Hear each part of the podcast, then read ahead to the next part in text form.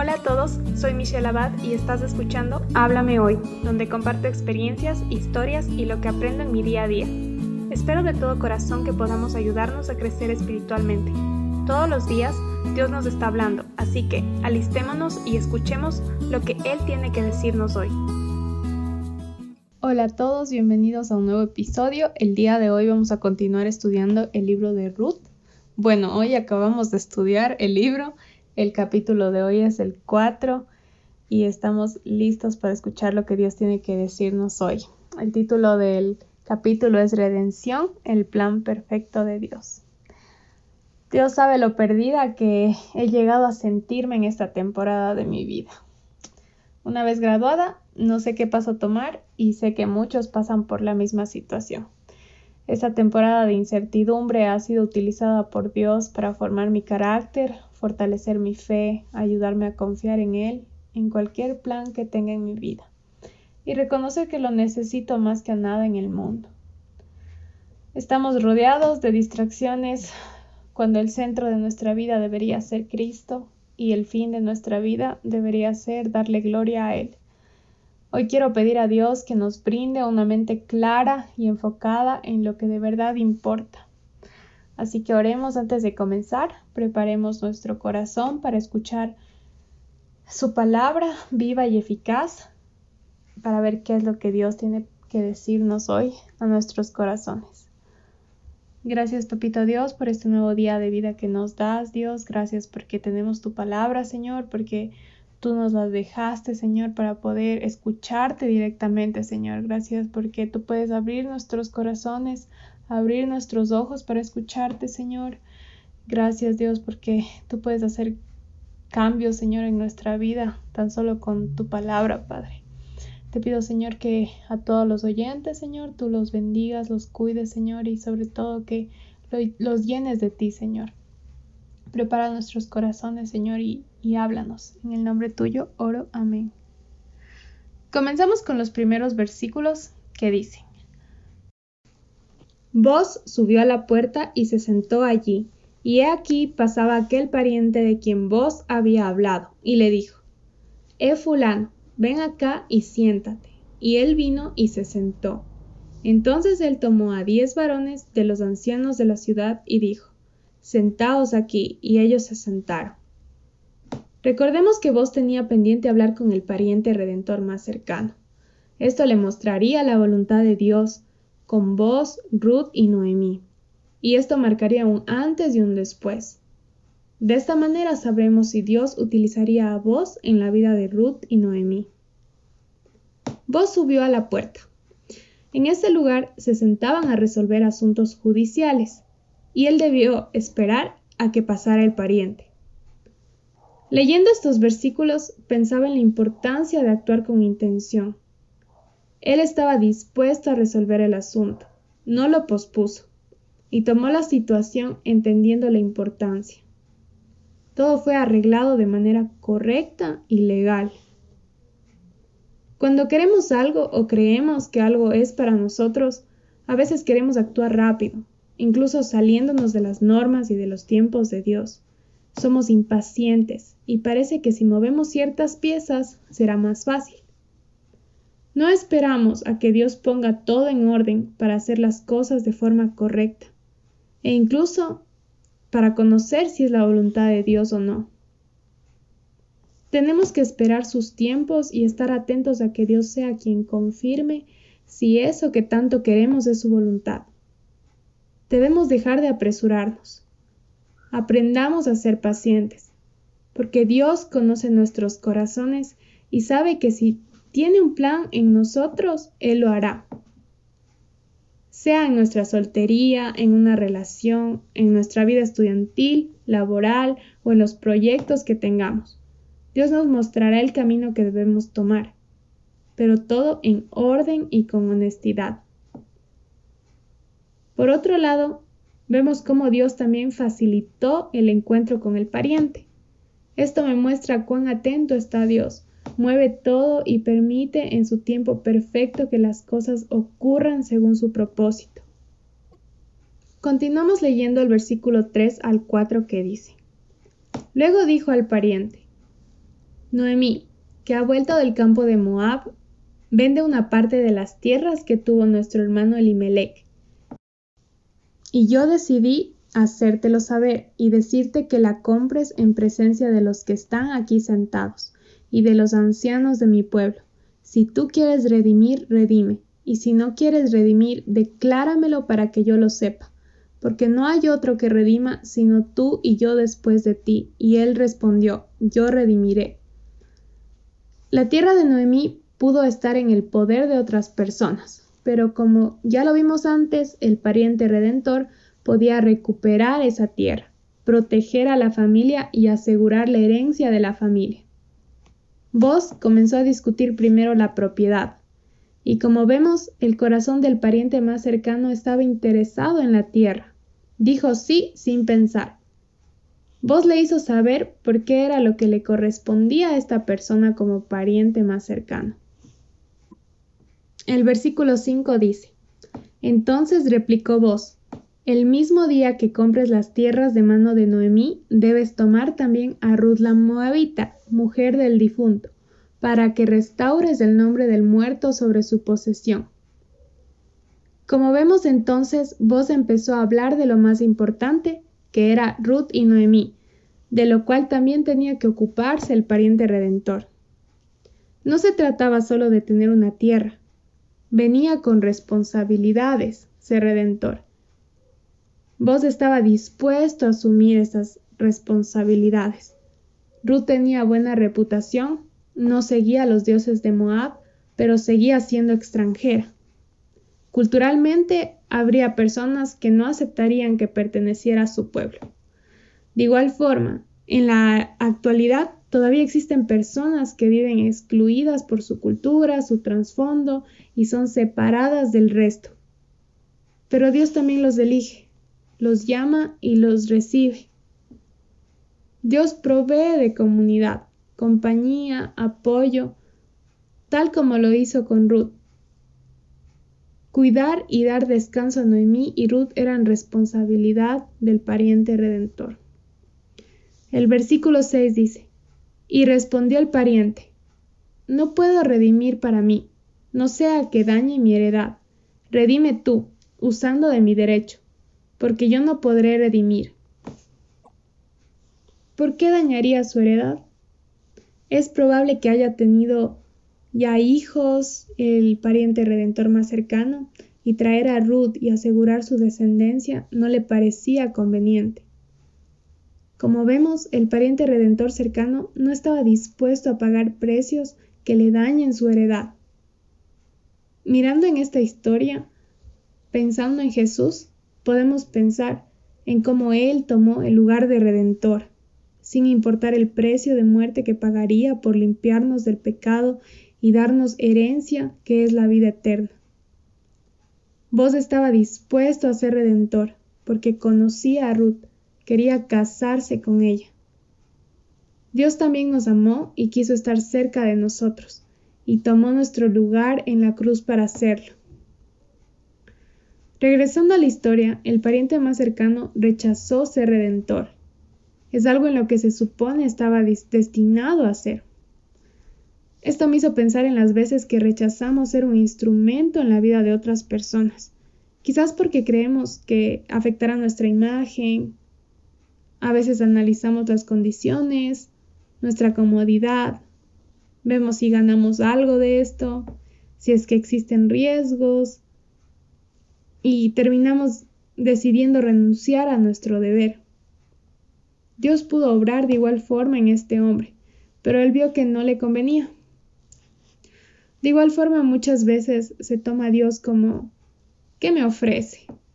Y cuando no entendemos que Dios es bueno Creemos que Dios nos hará renunciar a las cosas que parecen buenas para nosotros. Pero Dios mira el panorama completo. Cuando nos elige, muchas veces quitará de nosotros lo que puede estorbar, lo que puede estorbar que se cumpla su propósito. Cuando Cristo nos llama, sabemos que muchas veces perdemos lo que el mundo nos ofrece pero con la visión que nos da Cristo, sabemos que estas cosas no tienen valor alguno y que son temporales. Servir a Dios puede significar renunciar a muchas cosas por amor a los demás. El pariente pudo pensar que la tierra sonaba bien, pero no vio conveniente cuidar de alguien más. A eso era llamado un redentor. Y aceptar ser utilizado como un instrumento de Dios sería mostrar compasión y misericordia hacia otros. Vos estaba dispuesto a servir de esa manera. Y como lo vimos en los otros capítulos, ella cuidaba de Ruth y de Noemí. A pesar de que el pariente redentor cercano dijo no lo haré, Dios utilizó a alguien más. Y en nuestra vida, aunque nosotros no queramos ser usados por Dios, Dios usará a alguien más y las bendiciones de esto también las recibirá esta persona. Nadie puede interferir en el propósito de Dios. Continuamos leyendo el versículo 7 al 10 que dice, Había ya desde hace tiempo esta costumbre en Israel tocante a la redención y al contrato que para la confirmación de cualquier negocio, el uno se quitaba el zapato y lo daba a su compañero, y esto servía de testimonio en Israel. Entonces el pariente dijo a vos, Tómalo tú, y se quitó el zapato. Y vos dijo a los ancianos y a todo el pueblo, Vosotros sois testigos hoy, de que he adquirido de mano de Noemí todo lo que fue de Elimelech, y todo lo que fue de Kelión y de Malón, y que también tomó por mi mujer a Ruth la Moabita, mujer de Malón, para restaurar el nombre del difunto sobre su heredad, para que el nombre del muerto no se borre de entre sus hermanos y de la puerta de su lugar. Vosotros sois testigos hoy. Lo que vemos en estos versículos es una costumbre que se hacía cuando el pariente declinaba su responsabilidad Vos lo hizo público y legal, y podía casarse con Ruth, redimiendo así también a Noemí. Con testigos hay evidencia, y así se anuncia que vos cumpliría con las responsabilidades de redentor. Algo que me llamó la atención es el enfoque de vos. Él no estaba pensando en la tierra que tendría, como quizás lo hizo el pariente redentor cercano. Él describe todo lo que estaba recibiendo, y públicamente anunció que sería esposo de Ruth y podría restaurarla. Continuamos con el versículo 11 al 13 que dice, Y dijeron todos los del pueblo que estaban a la puerta con los ancianos, Testigos somos, Jehová haga a la mujer que entre en tu casa como a Raquel y a Lea, las cuales edificaron la casa de Israel, y tú serás ilustre en Efrata, y seas de renombre en Belén, y sea tu casa como la casa de Fares, el que Tamar dio a luz a Judá, por la descendencia que de ese joven te de Jehová. Vos, pues, tomó a Ruth y ella fue su mujer, y se halló a ella, y Jehová le dio que concibiese y diese a luz un hijo. Cuando las cosas se hacen de forma correcta, los testigos bendecirán y darán gloria a Dios por lo que está haciendo con tu vida. Vos fue bendecido en gran manera porque en su generación se encontraría el gran redentor. En esta historia tan bonita de Ruth hay un plan mucho más grande. Jesucristo vendría después como redentor del mundo. Y las mujeres decían a Noemí, Loado sea Jehová, que hizo que no te faltase hoy pariente, cuyo nombre será celebrado en Israel el cual será restaurador de tu alma y sustentará tu vejez, pues tu nuera, que te ama, lo ha dado a luz, y ella es de más valor para ti que siete hijos. Y tomando Noemi el hijo, lo puso en su regazo y fue su haya. Esto dice los versículos 14 al 16. Cuando Dios actúa en nosotros, vemos cambios grandes. Noemí quien estaba amargada cuando llegó, ahora era bendecida grandemente con un nieto. La familia se restauraba. Pasaron de estar solas a ser llenas mediante la redención. Y a nosotros nos pasa exactamente lo mismo cuando llegamos a Cristo. Pasamos del vacío a la llenura completa de Cristo. Noemí regresó al Dios de Israel, al único, se alejó de Moab, de los dioses a los cuales no debía servir, y ahora Dios la cubría por completo. Dios la proveyó todo el tiempo, restauró su alma, la sustentó en su vejez, y le dio amor mediante Ruth, cubriendo la pérdida de sus hijos. Vamos a terminar leyendo los versículos del 17 al 22 que dicen, y le dieron nombre las vecinas diciendo, le ha nacido un hijo a Noemí y lo llamaron Obed. Este es padre de Isaí, padre de David. Estas son las generaciones de Fares. Fares engendró a Hezrón, Hezrón engendró a Ram y Ram engendró a Aminadab. Aminadab engendró a Naasón y Naasón engendró a Salmón. Y Salmón engendró a Boz y Boz engendró a Obed. Obed engendró a Isaí e Isaí engendró a David. De la descendencia de David llegó Jesús, el Salvador del mundo. Y este libro nos muestra cuánto necesitábamos de un redentor. Lo que leemos es una sombra de lo que Jesús hizo por nosotros, acercándonos a Él por amor, por elección. Me encantó meditar en este libro porque Dios ha utilizado cada versículo en diferentes áreas de mi vida. Y ahora veo cómo soy, como Ruth, como Moabita, alejada de Dios, sirviendo a otros dioses, y Dios me llamó. Igual Dios te llamó a ti. Quizás pienses que tú no sirves a otros dioses, pero la verdad es que somos una fábrica de dioses.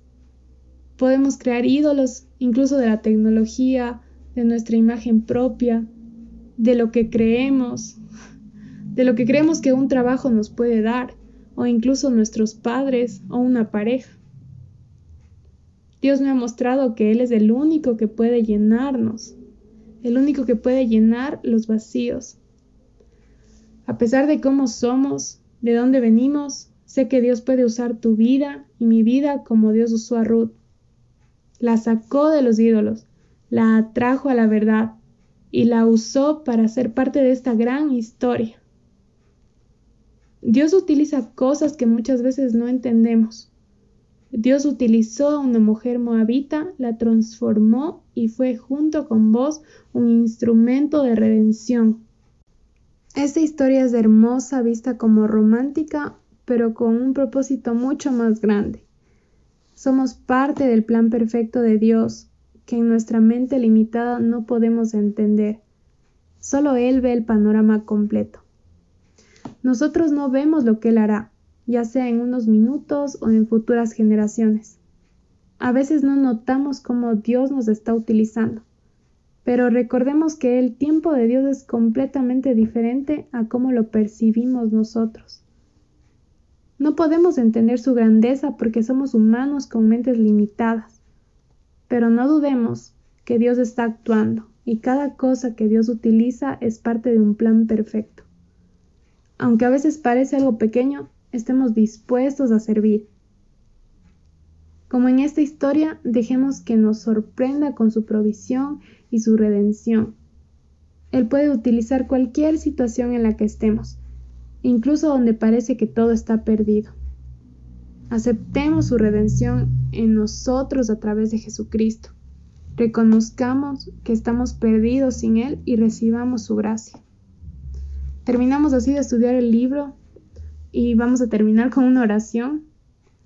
Gracias, Papito Dios, por la oportunidad de leer este libro, Señor. Te pido por cada persona que, que está escuchando, Señor. Te pido que tú llegues a sus corazones, que les muestres que tú puedes utilizarles, Señor. Tú puedes utilizar sus vidas, tú puedes redimirles, tú puedes darles ese descanso que tú prometes, Señor.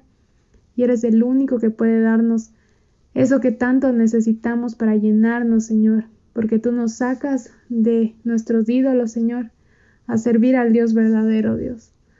Padre, Señor, te pido por salvación, por muchas personas que conozcamos, por cada uno de los oyentes también. Te pido, Señor, que tú sigas usando cada uno de estos devocionales, de estos estudios y estos tiempos que tenemos, Señor, aquí. Y podamos crecer también junto contigo, Señor, en una relación personal, leyendo tu palabra, Señor, escuchándote y hablando contigo, porque ya somos cercanos, Dios, gracias por ser ese pariente, redentor cercano, que nos salva y cambia por completo nuestras vidas. En el nombre tuyo oro, amén.